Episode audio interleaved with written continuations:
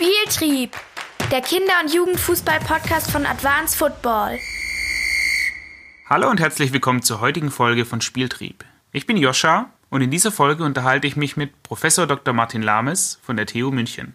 Jeder, der schon mal etwas mit der Sportwissenschaft zu tun gehabt hat, wird zumindest seinen Namen kennen. Er ist Autor unzähliger Bücher, Artikel und Studien. Zu seinen Themenschwerpunkten zählen die Talentforschung und Sportspielforschung. In diesem Gespräch unterhalten wir uns unter anderem über den Relative Age Effekt, was denn ein Talent wirklich ist und was es mit dem Begriff Kader Controlling auf sich hat. Besonders spannend, das kann ich schon vorab verraten, sind seine Aussagen zum isolierten bzw. impliziten Techniklernen. Viel Spaß dabei. Spieltrieb, Doppelpass. Hallo Herr Professor Lames, schön Sie hier zu haben. Am besten stellen Sie sich kurz selbst vor. Wer sind Sie und was machen Sie aktuell? Hallo Herr Welle, ja, ich äh, bin hier äh, tätig am Lehrstuhl für Trainingswissenschaft und äh, Sportinformatik der TU München. Und äh, wir sind hier, wir haben zwei, äh, zwei Schwerpunkte in unserer Arbeit. Wir machen Sportspielforschung und Talentforschung. Und äh, ja, mit diesen Fragen beschäftigen wir uns in Forschungsprojekten, Publikationen und so weiter.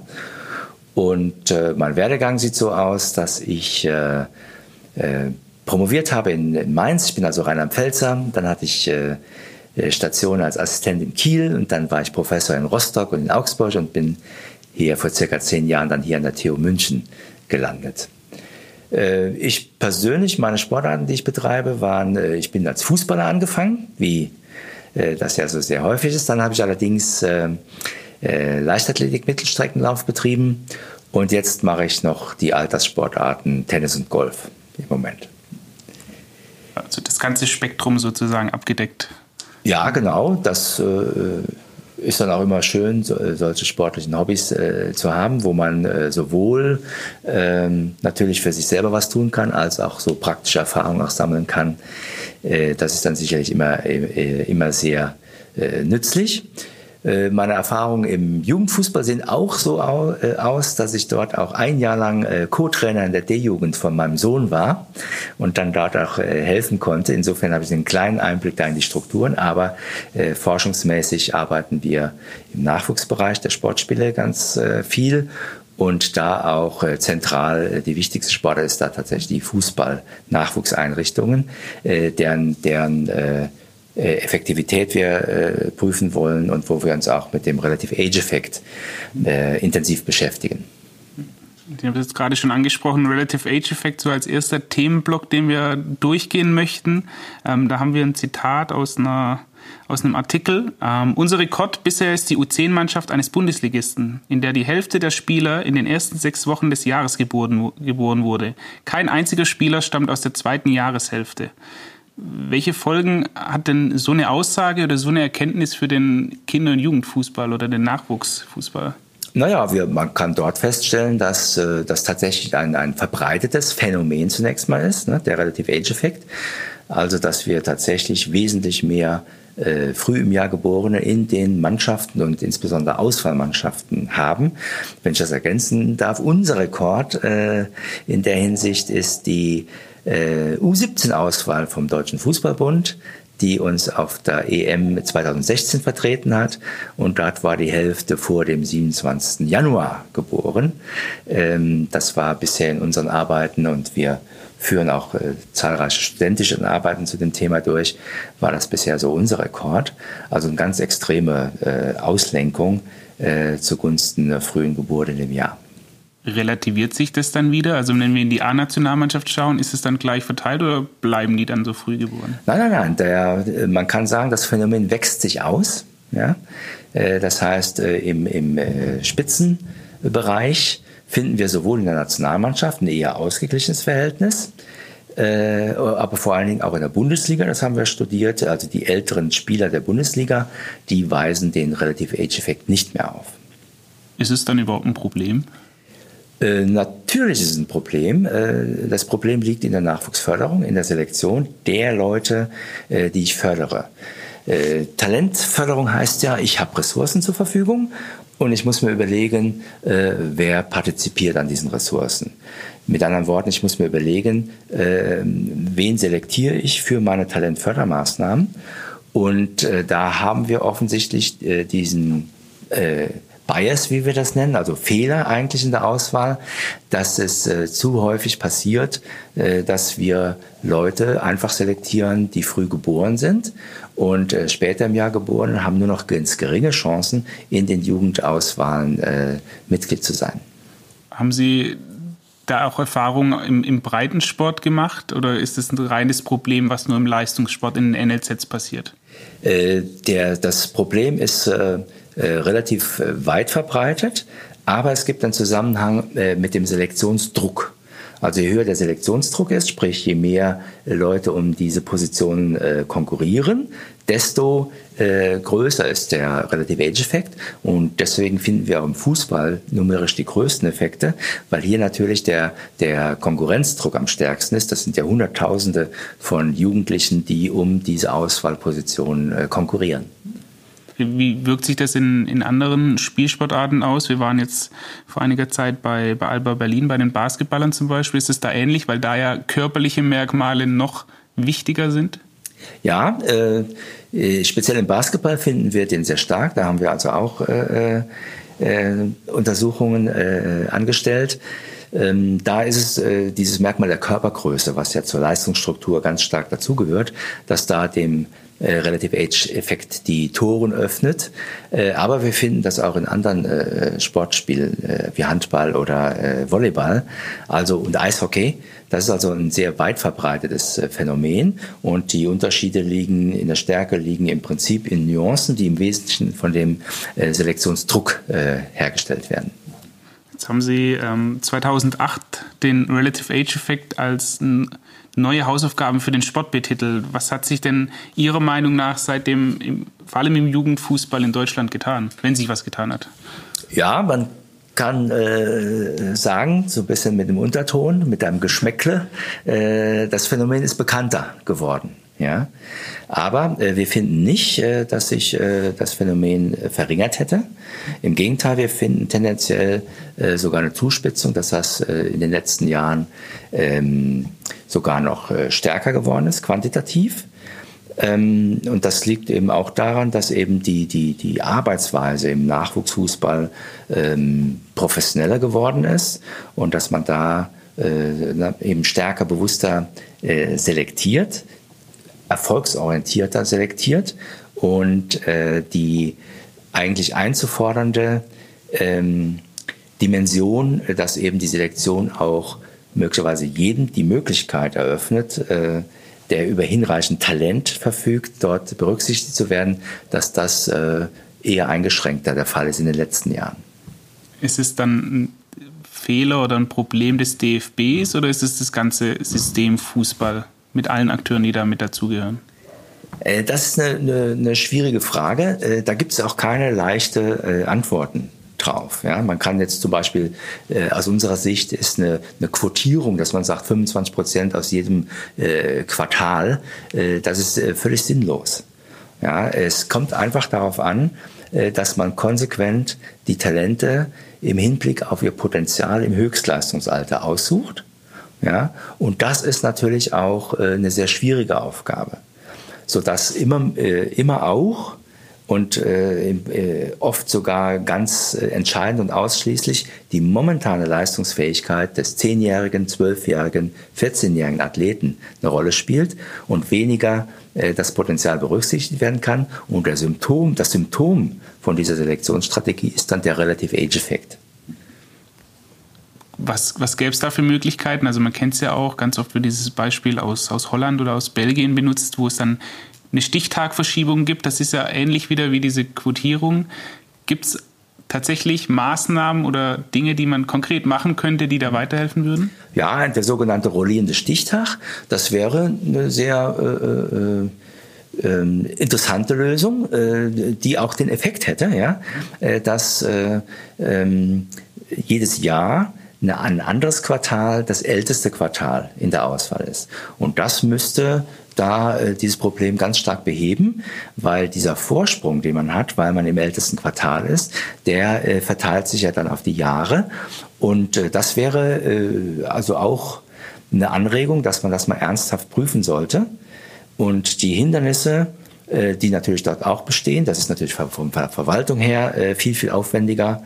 Äh, Inter ist, sollte auch äh, für die Auswahlmannschaften dann international abgestimmt sein. Äh, die gibt's natürlich auch. Aber für die Fairness innerhalb der Talentselektion wäre das ein sehr lohnenswerter Ansatz, der, wo es sich sehr lohnen würde, mal einen Versuch zu starten in diese Hinsicht. Gibt es denn ganz konkrete Sachen, die der DFB sagt, die machen wir im Moment als, als Verband? Oder von NLZs, die Sie vielleicht kennen, wo Sie sagen, die machen da ein bisschen was dagegen? Ja, das äh, Problem ist bewusst und Sie, Sie, sagen, Sie versuchen die, die Aufmerksamkeit auch auf, äh, äh auf das Potenzial der Spieler zu lenken. Und äh, manchmal wird auch davon berichtet, äh, dass also, dass man sich äh, sozusagen zwei, drei Plätze im Kader offen hält, in den Nachwuchsleistungszentren beispielsweise, die dann äh, jetzt nicht für die momentan stärksten reserviert sind, sondern für diejenigen, wo die explizit die Trainer das höchste Potenzial drin sehen, die aber dann eben von der körperlichen Entwicklung noch nicht so weit sind. Also ganz bewusst äh, den Plätze einräumen. Äh, für die Besetzung von Auswahlmannschaften beispielsweise auf DFB-Ebene halte ich das für sehr äh, schwierig. Ja, weil man kann nicht sagen, ich reserviere jetzt äh, drei, vier Plätze in meinem Kader für schwächere Spieler. Ist das ein deutsches Problem oder ist das international? Nein, überhaupt nicht. Also das ist ein äh, internationales Problem, äh, was äh, auch sehr gut äh, dokumentiert ist international. Es kann sein, dass es äh, in Deutschland durch diese große Rationalität, die mittlerweile in der Talentselektion drin ist, äh, besonders prononciert hervortritt. Aber das Phänomen äh, trifft überall zu. Interessanterweise haben wir eine Vergleichsstudie mal durchgeführt mit Spanien, wo die eigentlich von sich selber überzeugt waren, na, wir wählen nach äh, Technik und Potenzial aus, dass das, was sich dann aber empirisch doch nicht hat nachweisen lassen. Da war kein Unterschied in dem Fall zwischen den Provinzauswahlen im spanischen Jugendfußball und im deutschen Jugendfußball.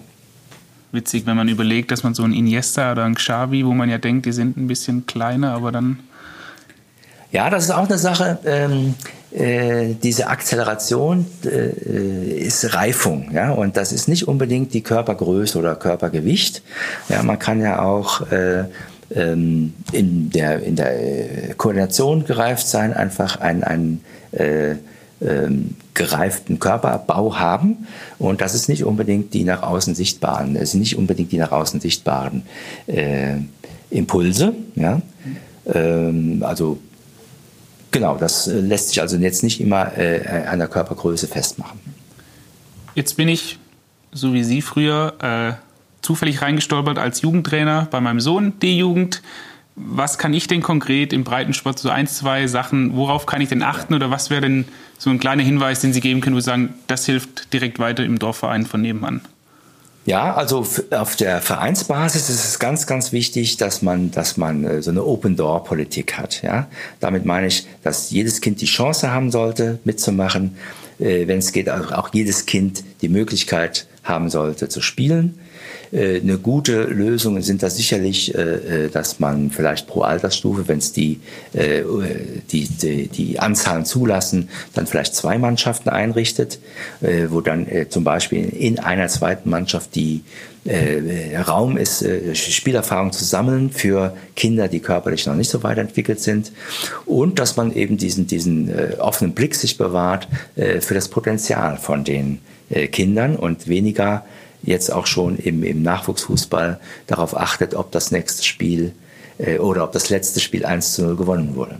Auch hier wieder Alba Berlin, die in ihrer Jugendabteilung 1500 Mitglieder haben, die in den Mannschaften von Alba spielen und die dann ganz bewusst erst sagen, ab der U14 jetzt wird Leistungsfußball gespielt und wo, du, wo es in, im Fußball ja eher in die andere Richtung geht, wo U8, U7, U9 keine Seltenheit mehr ist.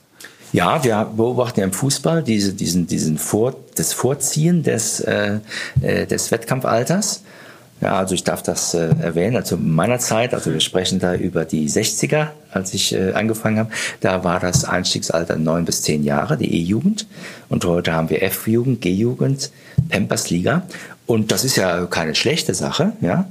Aber äh, zwei Sachen sind problematisch. Erstens, wenn in diesen äh, jungen Altersstufen auch schon dieses Zielspiel Fußball im Vordergrund steht, ja, äh, äh und man äh, auch hier schon leistungsorientiert selektiert. Das ist eine Problematik.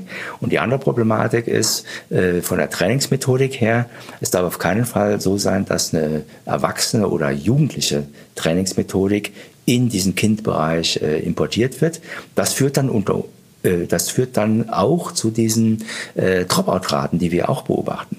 Ja, man, man kann ja sagen, äh, der Jugendfußball oder Kinderfußball floriert ja, bis zu zwölf Jahre. Und dann gibt es doch diese, diese Dropout-Problematik, die möglicherweise schon, ähm, äh, schon äh, daran liegt, dass die eben tatsächlich jetzt schon äh, sechs, sieben Jahre äh, Training hinter sich haben. Und wenn das äh, immer nur dieselbe Methodik angeboten wird, dann, äh, dann ist das problematisch, dann durchzuhalten.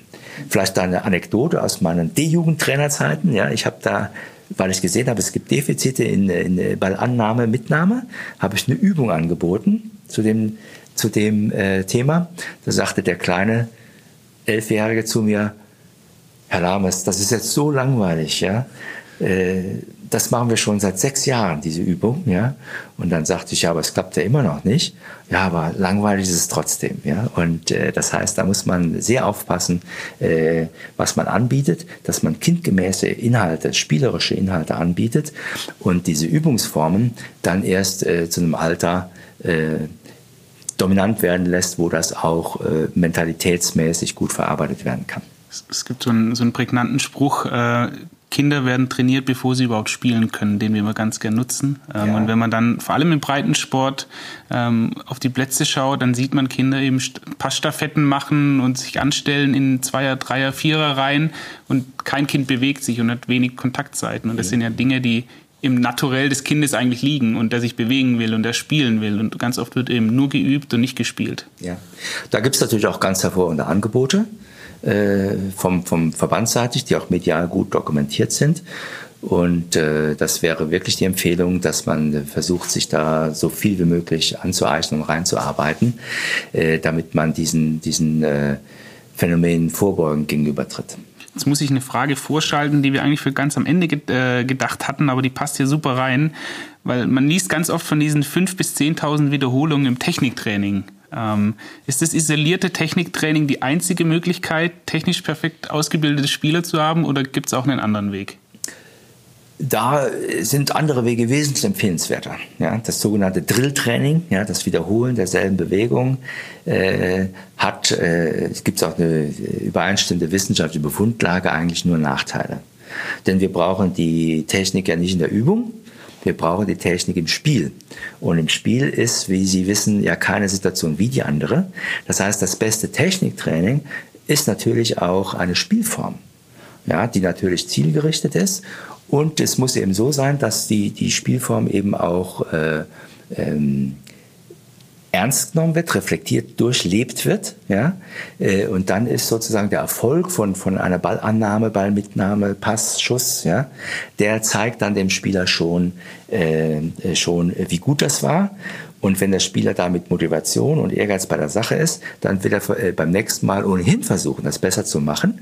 Und das sind dann unbewusste Vorgänge, die dann Technikvariationen hervorbringen, die dann äh, auf lange Sicht dazu führen, dass die Technik auch besser wird.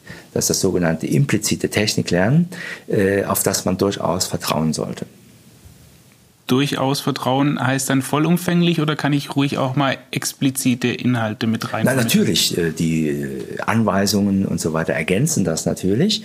Und äh, das implizite Lernen hat auch den Nachteil, dass unter Umständen große Quantitäten an, an Übungen äh, erforderlich sind. Das heißt, es ist da auch eine gute Idee, äh, dieses Lernen, äh, Learning by Doing, ja, zu ergänzen durch gezielte Hinweise, wie man sich verbessern kann, wo, worauf er bewusst achten kann, der Spieler.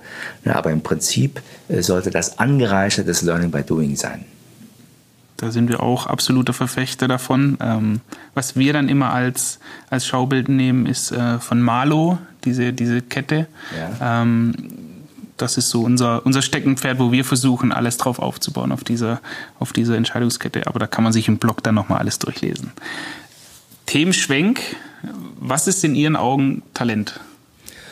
Ja, wie schon angedeutet, äh, so ein Talent ist ein, ein äh, Athlet, Sportler, ein Fußballer, zum frühen Zeitpunkt seiner Karriere, der ein gutes Potenzial hat, in der, im Höchstleistungsalter äh, Topleistung zu bringen. Topleistung ist natürlich relativ zum angestrebten äh, Leistungsrahmen. Das kann Topleistung in der Kreisliga, Bezirksliga sein oder dann natürlich auf Verbandsebene bis hin zu internationalen Topleistungen. Ist ein Talent dann immer der, der mir sofort auffällt, wenn ich am Spielfeld dran stehe? Nein, unter Umständen nicht. Ja?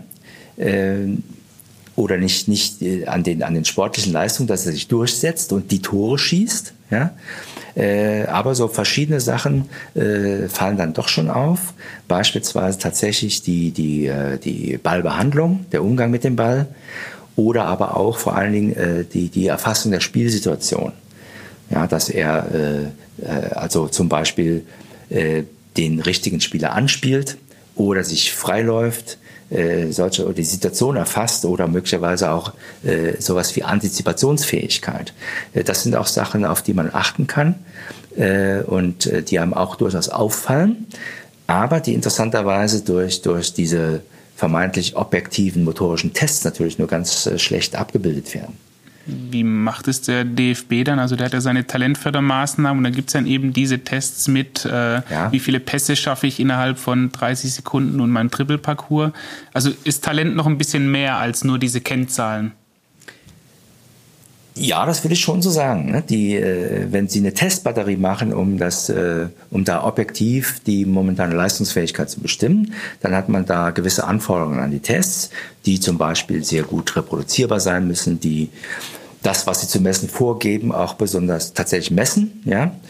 Und da ist zum Beispiel der 20-Meter-Lauf, äh, ist ja Bestandteil dieser Testbatterie. Der ist total präzise. Ich kann da die lineare Beschleunigungsfähigkeit wunderbar messen. Ist also dafür auch valide. Ja, aber das sind jetzt nicht unbedingt die größten Talente, die da am besten abschneiden. Ja, weil der 20-Meter-Lauf natürlich von der momentanen körperlichen Leistungsfähigkeit und damit wieder vom Entwicklungsstand stark geprägt ist natürlich. Gibt es da dann Unterschiede in den verschiedenen Sportarten? Also Fußball ist ja von seiner Anforderung deutlich komplexer, weil ich mehr Mitspieler und mehr Gegenspieler habe, als jetzt zum Beispiel Tennis. Also wann spricht man im Tennis von dem Talent und wann spricht man in, beim Fußball von dem Talent und was sind dann so augenscheinliche Unterschiede? Na, das, äh, ähm, da sehe ich doch mehr Parallelen, ja, mhm. weil die, die, die, die Sport als Rückschlagspiel äh, ist die Leistungsstruktur ein bisschen was anderes, aber auch hier haben natürlich körperlich entwickelte äh, Kinder große Vorteile.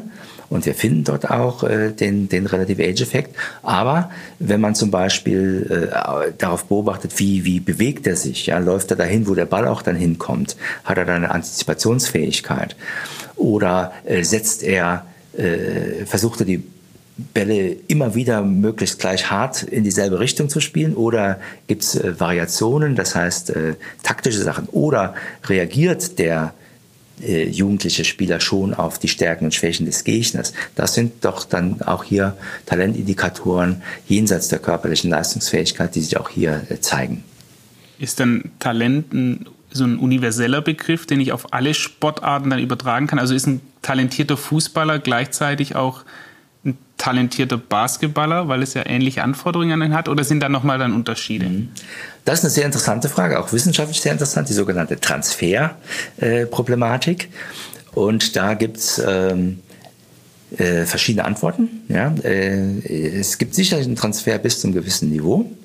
Aber dann sagt äh, den Ansatz, den wir auch sehr favorisieren, hier die Expertiseforschung, die sagt dann, äh, Erfahrungen in der Domäne, also durch Fußballspielen, äh, äh, wird man gut im Fußball.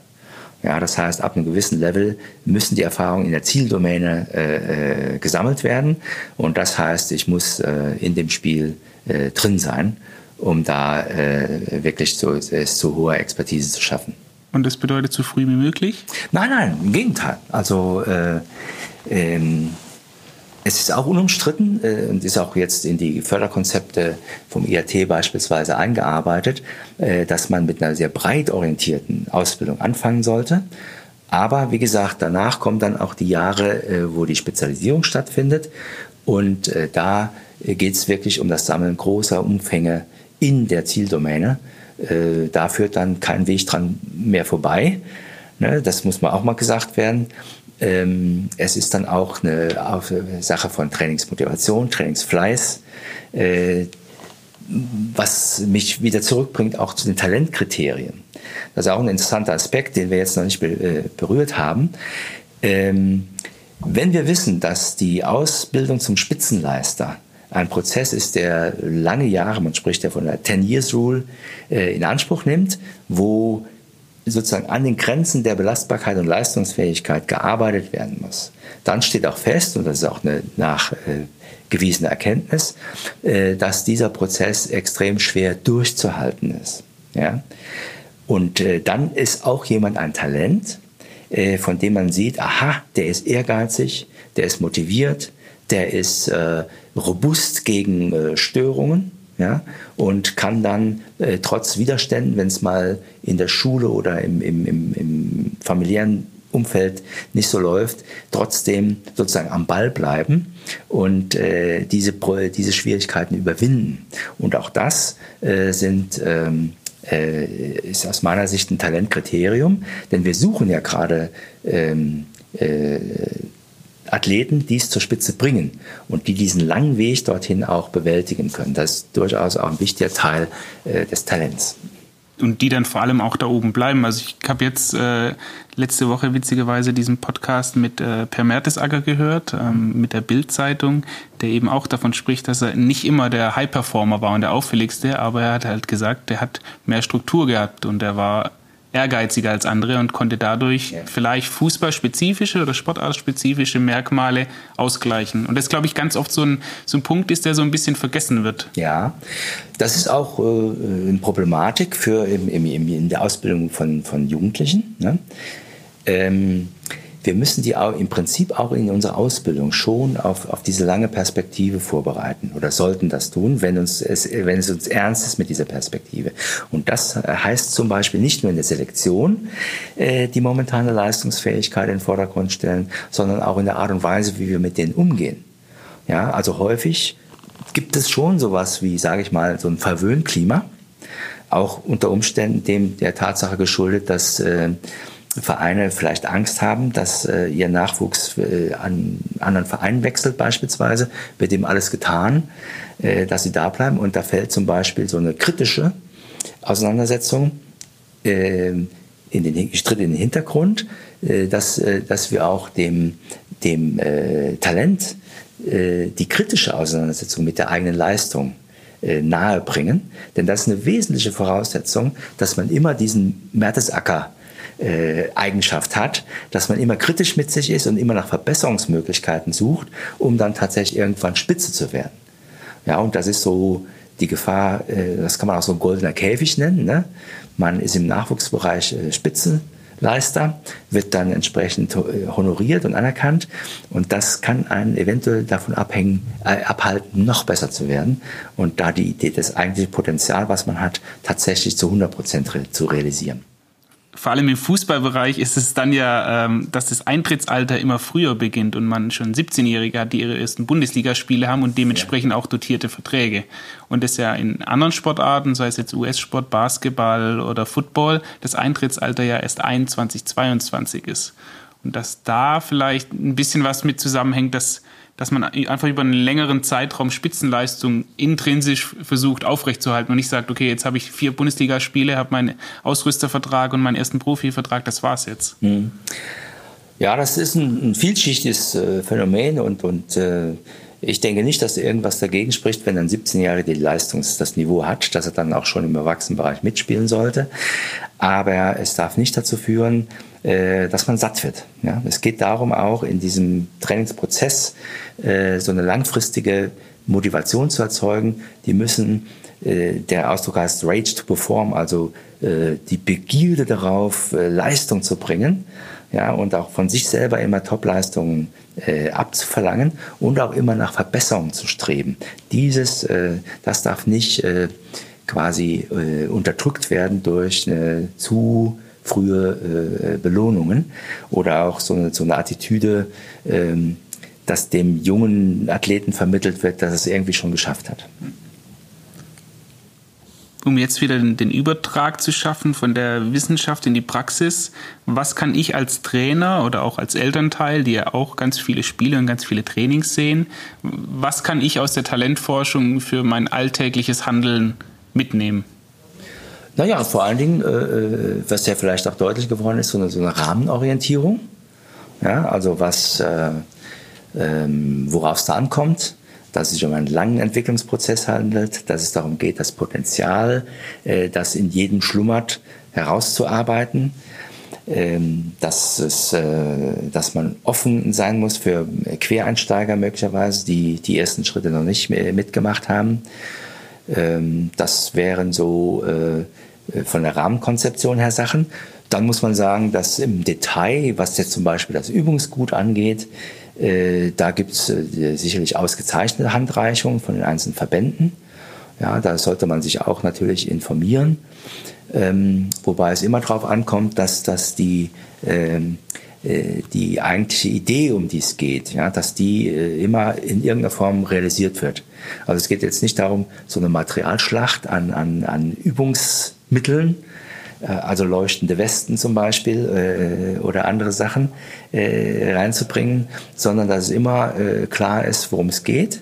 Ja, und dass da ein abwechslungsreicher und äh, zielführendes äh, Training mit dieser längerfristigen Perspektive dann angeboten wird. Darauf kommt das an und das ist sicherlich eine sehr große Herausforderung an die Nachwuchstrainer. Gibt es da auch wieder eine Sportart, die da dem Fußball, dem deutschen Fußball weiter ist oder ein bisschen voraus ist, wo man sagt, die haben weniger Mittel, schaffen es aber doch mehr Talente oder eine bessere Talentförderung, Selektion auf die Beine zu stellen? Ähm, ja, also äh, mir imponiert zum Beispiel der Hockeyverband. Ja, die haben eine sehr, sehr kleine äh, Basis und die schaffen das dann, äh, immer wieder, offensichtlich immer wieder, international konkurrenzfähige Auswahlmannschaften auf die Beine zu stellen. Wobei bei denen auch noch erwähnenswert ist, dass die fast ausnahmslos nebenbei, in Anführungszeichen, ein Studium absolvieren. Das heißt, die schaffen das, äh, ähm, wohl wissend, dass äh, eine Hockey, selbst eine Nationalmannschaftskarriere im Hockey, äh, die nicht absichert, möglicherweise wollen das die, äh, die Athleten dort auch nicht, die schaffen es, äh, diese Vereinbarkeit herzustellen und das äh, verdient also größte Bewunderung eigentlich. Also kann man so ein bisschen zusammenfassen, ist weniger manchmal ein bisschen mehr, was, was dieses was die Rahmenbedingungen angeht und die Ausbildung von solchen Talenten? Also kann man es auch zu gut meinen, wenn ich versuche, alles zu strukturieren und alles zu machen? Ja, das ist, äh, ähm, das wird ja teilweise äh, kritisiert, äh, auch im deutschen Nachwuchsfußball. Und ähm, es ist eine, eine, eine sehr äh, äh, schwieriges, auch pädagogisches Problem. Ja, wir, wir brauchen, es geht darum, Spitzenleister hervorzubringen. Und äh, da muss auch so eine Balance gefunden werden ähm, äh, zwischen, äh, das ist auch eine ganz eigene Mentalität, die da ver vermittelt werden muss. Und äh, das ist schwierig, das äh, hinter all diesen Maßnahmen äh, durchscheinen zu lassen. Und da ist es möglicherweise so, dass wenn man mehr an die Eigenverantwortlichkeit der Spieler äh, appelliert oder auch ähm, die, die Selbstverantwortung mehr in den Vordergrund stellt, dass das unter Umständen da ganz bestimmt äh, weniger äh, Probleme aus dem Weg räumen besser ist, äh, also schlechter ist als äh, mehr. Ja. Jetzt haben Sie schon ein paar Maßnahmen ähm, angesprochen, die man als Verband oder als Verein machen kann. Eine davon, um sich selbst zu reflektieren und zu schauen, wo stehen wir eigentlich, ist das Kader-Controlling. Ähm, was ist denn das und wo, warum ist es nötig, vor allem im Jugendfußball so ein Controlling durchzuführen?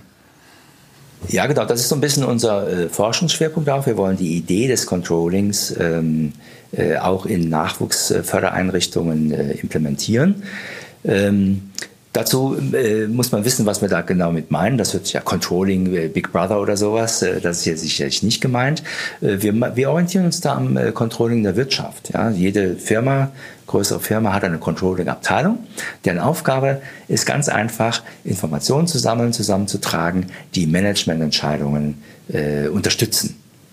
Ja, das, und sowas ist, glaube ich, auch für die für Nachwuchsförderungseinrichtungen sehr, sehr sinnvoll, damit hier die Förderungsentscheidungen beispielsweise sowohl struktureller Art als auch personeller Art weniger aus dem Bauch raus getroffen werden, als auch eben auf der, auf der Basis von, von Daten. Und da kann man die verschiedensten sehr interessanten Informationen äh, äh, systematisch sammeln. Das ist eben der Unterschied.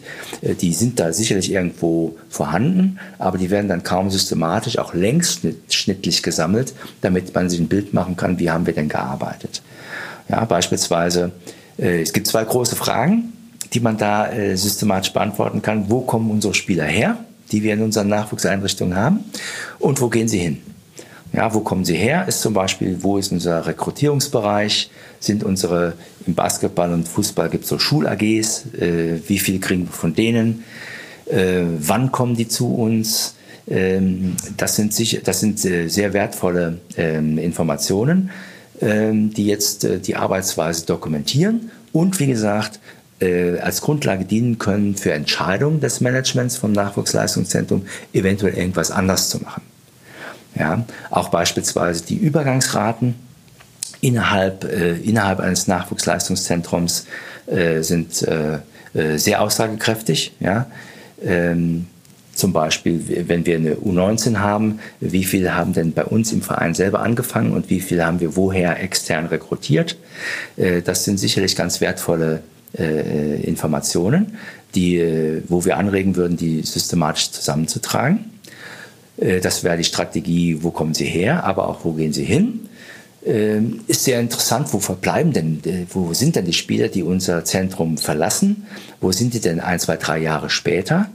Und dann kann man diese Information, wie gesagt, im Sinne des Controllings dem, äh, den Verantwortlichen zur Verfügung stellen und sagen, okay, äh, finden wir das gut, finden wir das nicht so gut? War, ist das unsere Strategie? Oder äh, ist das jetzt äh, weniger unsere Strategie und was können wir gegebenenfalls verändern? Ja, es gibt ja da zum Beispiel äh, Zentren, die sehen sich als Profit Center, was sicherlich eine Ausrichtung ist im, im, im, im, äh, äh Spitzenbereich. Äh, die müsste man dann messen, haben sie, haben sie dann Talente produziert, die anderswo eingeschlagen haben dann äh, kann man sich überlegen, sollen unsere Talente, unsere Talentförderung unsere ersten Mannschaft verstärken? Dann ist es sicherlich auch eine gute Idee, über die Lauf der Zeit Zahlen zu haben, äh, die das belegen. Ja, oder äh, äh was sind jetzt andere Verbleibe, äh, äh, die wir auch über unsere Spieler gerne wissen würden? Ist das gewollt im deutschen Nachwuchsfußball? Also ich bzw. wir selber haben auch in diesem System schon gearbeitet und bewegen uns ja immer noch darin. Oftmals ist es gewollt, dass es ganz viel Bauchgefühl ist und ganz viel eigene Meinung. Also besteht da eine Offenheit dieser, dieses Kader oder dieses Controllings gegenüber? Ja, also punktuell äh, finden wir da schon Offenheit. Wir arbeiten da auch mit einigen äh, Vereinen im Profifußball zusammen. Ähm, es gibt natürlich auch immer äh, verschiedene politische Konstellationen. Jedes Nachwuchsleistungszentrum ist anders aufgehangen im Verein beispielsweise. Dann äh, besteht sicherlich auch zwischen den einzelnen Vereinen ein Unterschied darin, äh, wie stark sie auf Nachwuchskräfte aus dem Kader angewiesen sind. Ja, das heißt, das ist sehr individuell und äh, äh Nichtsdestoweniger ist aber äh, von Interesse, eben äh, systematisch die Informationen zu sammeln, die jetzt eine Bewertung der individuellen Zielerreichung dann ermöglicht. Sie müssen jetzt keine Vereine nennen, konkrete, aber also haben Sie da Erfahrungsberichte, dass Sie sagen können, Verein A hat diese und diese Maßnahme gemacht und wir konnten aufzeigen, dass das und das passiert? Also gibt es da schon konkrete Maßnahmen, die durchgeführt wurden und wo andere Vereine vielleicht sagen, oh, vielleicht wäre das auch interessant für uns? Ähm, wir sind zurzeit in der, in der, in der, in der Datenerhebung äh, Phase, dass wir also so weit noch nicht sind, dass da Maßnahmen bewertet werden können. Äh, das haben wir eher in anderen Sportarten. Wir arbeiten also intensiv auch mit den Nachwuchsstandorten im Basketball, wo das äh, an einigen Standorten schon zur Routine geworden ist und dort auch schon zur Aufnahme oder Abstellen von Maßnahmen geführt hat. Also durchaus einen praktischen Impact schon bewiesen hat. Wie aufwendig ist das? Also ist das eigentlich nur Daten auslesen oder ist es eine Festanstellung mehr für das NLZ, das sich dann nur ums Controlling des eigentlichen NLZ? Äh, nein, das, das äh, ist ja so. Die, die Basis äh, von so einem Controlling sind eigentlich die Kaderlisten. Also wer ist Mitglied von einem Kader in, in, in einer Saison? Die Listen liegen natürlich vor. Ist einfach jetzt die Idee, die in der passenden Datenstruktur dann einfach zu sammeln, äh, systematisch und dann die, die Quervergleiche herzustellen. Das ist also ohne weiteres äh, äh, zu erledigen und ist vom, vom, vom Aufwand her äh, gar nicht so bedeutsam. Ist es dann nur relevant für den oberen Bereich beziehungsweise für den Übergangsbereich für die Profis oder kann dann auch die sportliche Leitung für den Kinderfußball zum Beispiel, sagen wir U9 bis U11, seine Schlüsse draus ziehen, weil sie gesagt haben, wir untersuchen, wo kommen denn unsere Spieler eigentlich her und wo gehen sie hin? Ja. Äh, ja klar, also wir, wir können zum Beispiel Verbleibsstudien von den, äh, von den das wäre sehr interessant, von den äh, Zehnjährigen äh, anstellen und sagen, wo sind die denn in fünf Jahren? Sind die überhaupt noch in unserem Verein? Ja, oder waren das Dropouts? Und wie viele davon haben wir äh, sozusagen noch in, in unseren Vereinsmannschaften? Und das ist sicherlich eine sehr interessante Information. Im Oktober findet in Karlsruhe die DVS-Jahrestagung der Kommission Fußball statt. Ähm, das Tagungsthema ist Wissenschaft und Praxis. Ihre Einschätzung, wie sollte da in Zukunft die Zusammenarbeit zwischen Vereinen, Verbänden und, und einzelnen Trainern und der Wissenschaft stattfinden? Gibt es da so eine Idealvorstellung, wie Sie sich vorstellen, so müsste der Nachwuchsfußball in Deutschland eigentlich mit der Wissenschaft umgehen und andersrum auch? Ja, das ist natürlich äh, äh, ein interessantes Thema, Zusammenarbeit Wissenschaft Praxis. Äh, wir sind ja als Sportwissenschaft und als Trainingswissenschaft im engeren Sinn, wir sind ja angewandte Wissenschaft und wir denken auch äh, viel darüber nach, wie muss man denn arbeiten, um Resultate zu produzieren, die praktisch verwendbar sind, welche Forschungsstrategien kann man einsetzen, um tatsächlich äh, Prozesse vor Ort zu betreuen. Da gibt es also schon Lösungen und solche Tagungen sind natürlich eine interessante Gelegenheit, äh, dass man äh, sich da austauscht den, die Kontakte herstellt. Äh, und äh, der DFB ist auch äh, regelmäßig, auch diesmal wieder auf dieser Tagen vertreten. Und äh, die Austausche gibt es dort und die Gelegenheit wird auch sehr, sehr intensiv genutzt. Haben Sie da einen Trend zum Positiven hingesehen in den letzten Jahren? Sagen Sie, Wissenschaft und Praxis, vor allem im Fußball, wächst weiter zusammen, auch durch Maßnahmen wie die DFB-Akademie zum Beispiel? Oder ist das immer noch so ein bisschen, der eine steht da und der andere steht da? Nein, nein, äh, man muss äh, da einen enormen Zuwachs an äh, Wissenschaft und Input in der Sportpraxis kann man registrieren, beispielsweise im Spitzenbereich haben wir einen, Trend hin zu Betreuungssystemen, die aus einer Reihe von Spezialisten bestehen, ja, die, die Spielanalysten, äh, die Ernährungsberater, die Psychologen, äh, weitere Spezialisten mehr. Und auch das Trainerbild äh, wird sich ändern in Zukunft. Zurzeit ist das vielleicht noch punktuell noch äh, der aussterbende Zampano, der aus dem Bauch raus alles selber kann und auch alles selber dirigiert, an, anleitet, aber schon äh, die groß auf der Trainerebene die äh, gängige Aufteilung in Fitnesscoach, äh, Standardsituationencoach und äh, Assistenzcoach, Torwarttrainer das sind so, schon so Vorboten einer immer zunehmenden Spezialisierung. Es werden immer größere Stäbe mit Spezialisten gebildet und die Aufgabe des Trainers ist, äh, immer mehr die Kommunikation herzustellen mit den Experten, dann das Informations-Know-how, was dort vorhanden ist in seinem Stab, auch äh, sich zu Nutzen zu machen. Und äh, das wird auch äh, das äh, Bild des Trainers in Zukunft ähm, bestimmen. Und wenn er dazu einen Laptop benötigt, dann ist das eine sehr sinnvolle Maßnahme. Dann ist der Laptop-Trainer also doch noch nicht ausgestorben, sondern da kommt erst richtig zum Zug. Wenn hinter dem Laptop eine geeignete Datenbasis steht, dann ist das sogar das, äh, äh, die Perspektive der Zukunft. Wenn wir jetzt international und sportartübergreifend so ein Paradebeispiel an Wissenschaft und Praxis im Leistungssport finden müssten. Sei es, weiß nicht, NFL, Football, die arbeiten ganz viel mit Universitäten zum Beispiel zusammen. Gibt es da, gibt's da was, wo Sie sagen, genau diese Sportart, die machen das sehr gut, weil Punkt, Punkt, Punkt? Ja, also Vorreiter war immer, äh, waren immer die äh, US-amerikanischen Sportarten. Einmal, weil die rekrutieren natürlich ihre Sportler aus dem College-Sport, sodass da die, die, diese Nähe zum College sowieso gegeben ist und den Universities. Ähm, aber ich muss auch sagen, dass jetzt zum Beispiel der Fußball sehr stark aufholt. Ja? Und äh, wir da sicherlich äh, äh, mittlerweile äh, auf derselben Ebene äh, arbeiten. Ähm, da gibt es so in, in, verschiedenen Bereichen gibt es unterschiedliche Themen, wo unterschiedliche Nationen unterschiedlich weit entwickelt sind. Ja? Also beispielsweise in Australien ist jetzt, sind ganz große Initiativen unterwegs, wo wir äh, maschinelles Lernen beispielsweise einsetzen, um die großen äh, Datenmengen zu verarbeiten. Das ist auch bei uns der Fall. Ähm, also da gibt es noch weitere Herausforderungen in der Zukunft.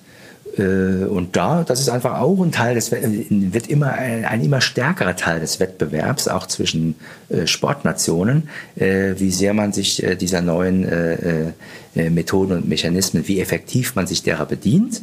Immer nicht um sich um die auch an Bord zu haben, ja, sondern damit sie praktisch wirksam werden, das Training verbessern.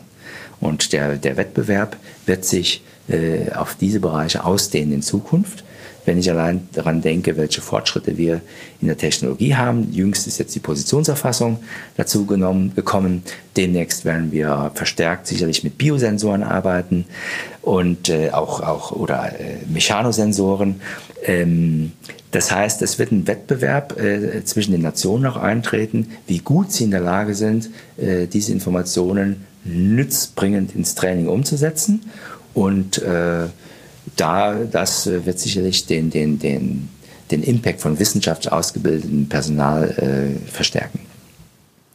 Vielleicht, dass Sie das nochmal einordnen, ist in den Massenmedien oder den ich nenne es jetzt mal einfachen Zeitungen, gibt es dann ganz oft so, so Buzzwords wie Packing. Jetzt wird die Packing-Rate steht ganz hoch und wie Sie gesagt haben, als nächstes kommt der, weiß nicht, XY-Wert und da, das hilft uns dann den Fußball vollends zu verstehen. Ist sowas überhaupt möglich oder kann das immer nur ein Puzzleteil sein?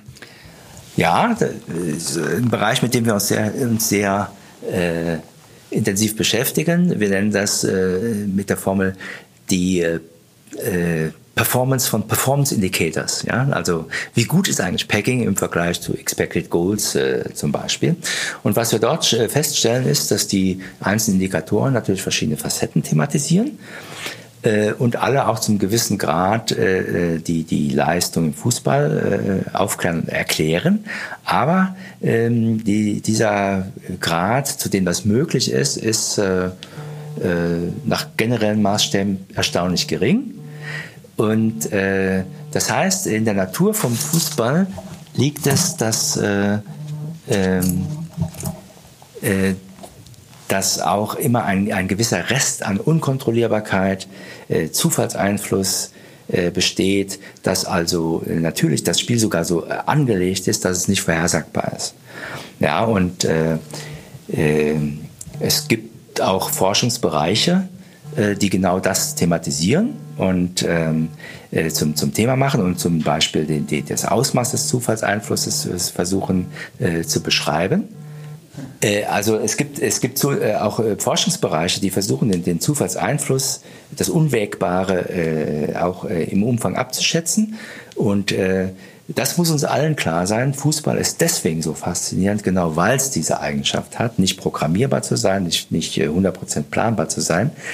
Äh, so dass man im Training beispielsweise äh, nur versuchen kann, so gut wie möglich die Spieler vorzubereiten und was dann im Spiel passiert, ja, ob der Ball vom Pfosten ins Tor geht oder rausspringt ins Feld, das wird äh, auf keinen Fall irgendwann äh, kontrollierbar sein und das macht aber den Reiz des Spiels aus. Ähm, und es gilt, diesen Aspekt äh, korrekt einzuschätzen und äh, in, die, in die Überlegung auch einzubringen da könnte man dann ja wieder den Bogen zum Techniktraining spannen und sagen, wenn ich immer nur in meinem Passviereck den Ball passe, dann ist das was, was so im Spiel nicht stattfindet, sondern ich habe meine Mitspieler, Gegenspieler, ich habe Witterung, äh, Witterungsbedingungen ja. und eben diesen Faktor Zufall, der sich eben nie ganz ausschalten lässt, wie jetzt bei anderen Sportarten. Ja, wir finden das Phänomen auch in anderen Sportarten. Das ist ein bisschen anders gelagert, ne, weil wir hier im Fußball besondere Verhältnisse haben und das quantitativ sicherlich sehr viel, äh, einen sehr hohen Anteil hat. Ähm, und auch im Fußball eben die Besonderheit, dass eben ein Tor ja, äh, entscheidet. Wenn Sie dabei äh, Handball sehen, da werden eben 30 und mehr äh, erzielt, so dass sich da äh, der, der Zufallseinfluss in einer anderen äh, Facette äußert. Ähm, äh, aber genau darum geht es, dazu auch eine adäquate Einstellung zu finden, was auch wiederum, wenn wir wieder zum Ausgangspunkt zurückkommen, auch eine, eine äh, Aufgabe der Nachwuchsausbildung ist, dass die auch eine, eine adäquate Einstellung äh, zum, zum Spiel finden. Ja, also dass äh, die, diese nicht kontrollierbaren Einflüsse gewürdigt werden, ähm, dass es auch nicht äh, alles in Ordnung ist, wenn das Spiel äh, gewonnen wurde und alles verkehrt war, wenn es verloren wurde. Ja, dass da also eine differenzierte Einschätzung der eigenen Leistung und der äh, von dem Spiel erfolgen kann zum Abschluss. Sie haben eine Regel bzw. Vorgabe frei, die in allen Nachwuchsabteilungen der 25.000 ungefähr Vereine in Deutschland zur Pflicht machen könnten. Welche wären das? Und das können Sie jetzt sowohl als ehemaliger D-Jugendtrainer als auch als Sportwissenschaftler beantworten. Das dürfen Sie raussuchen. Nein, nein, die, das ist jetzt für mich überraschend einfach möglicherweise, äh, das zu beantworten. Äh, ich denke, die, das äh, Wesentliche äh, in der Arbeit mit, äh, mit jugendlichen Spielern ist, dass es äh, sich im Prinzip um, um einen doch einen pädagogischen, um einen Erziehungsprozess handelt, eigentlich auf jeder Altersstufe und auch auf jeder Leistungsstufe. Die, die sind natürlich unterschiedlich, ja, die äh, jeweiligen Ziele, aber das muss äh, im Prinzip immer äh, klar sein, dass es hier, wir hier mit Menschen zu tun haben, die wir äh, im Einverständnis mit ihnen äh, zu einem gewissen Ziel führen wollen. Das Ziel liegt in der Regel außerhalb äh, des Nachwuchsbereichs, ist auf eine spätere Zeit orientiert. Und äh, äh, diese Prämisse, also wenn es, äh, das wäre eigentlich entscheidend und die sollte eigentlich auch jedem Ausbildungsprozess zugrunde liegen. Herr Professor Lames, vielen Dank für das Gespräch und eine gute Zeit noch. Ja, gerne, vielen Dank. Spieltrieb Doppelpass. Das war das Gespräch mit Professor Dr. Martin Lames. Wenn ihr mehr über die angesprochenen Themen erfahren möchtet, besucht unseren Blog unter advance.football/blog, abonniert unseren Podcast oder folgt uns auf allen gängigen Social Media Kanälen. Bis dahin, eine gute Zeit, macht's gut.